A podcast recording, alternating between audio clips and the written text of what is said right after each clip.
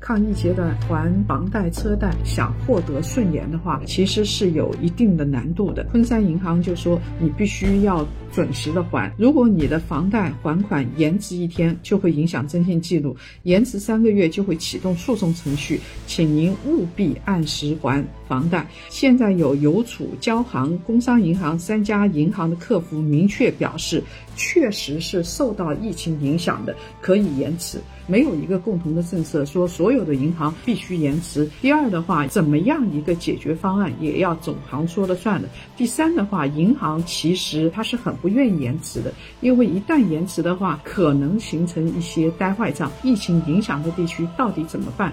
最好是政策有一个。相对统一的说法。第二个呢，对于银行来说，如果出台一些人性化的政策，对于银行的品牌来说是有利的。第三个，我们在进行投资的时候，一定要想到，万一出现最坏的结果，我能够承受的风险是怎么样？大家在做资产配置的时候啊，一定要考虑到我房贷这个钱袋子占比是多少。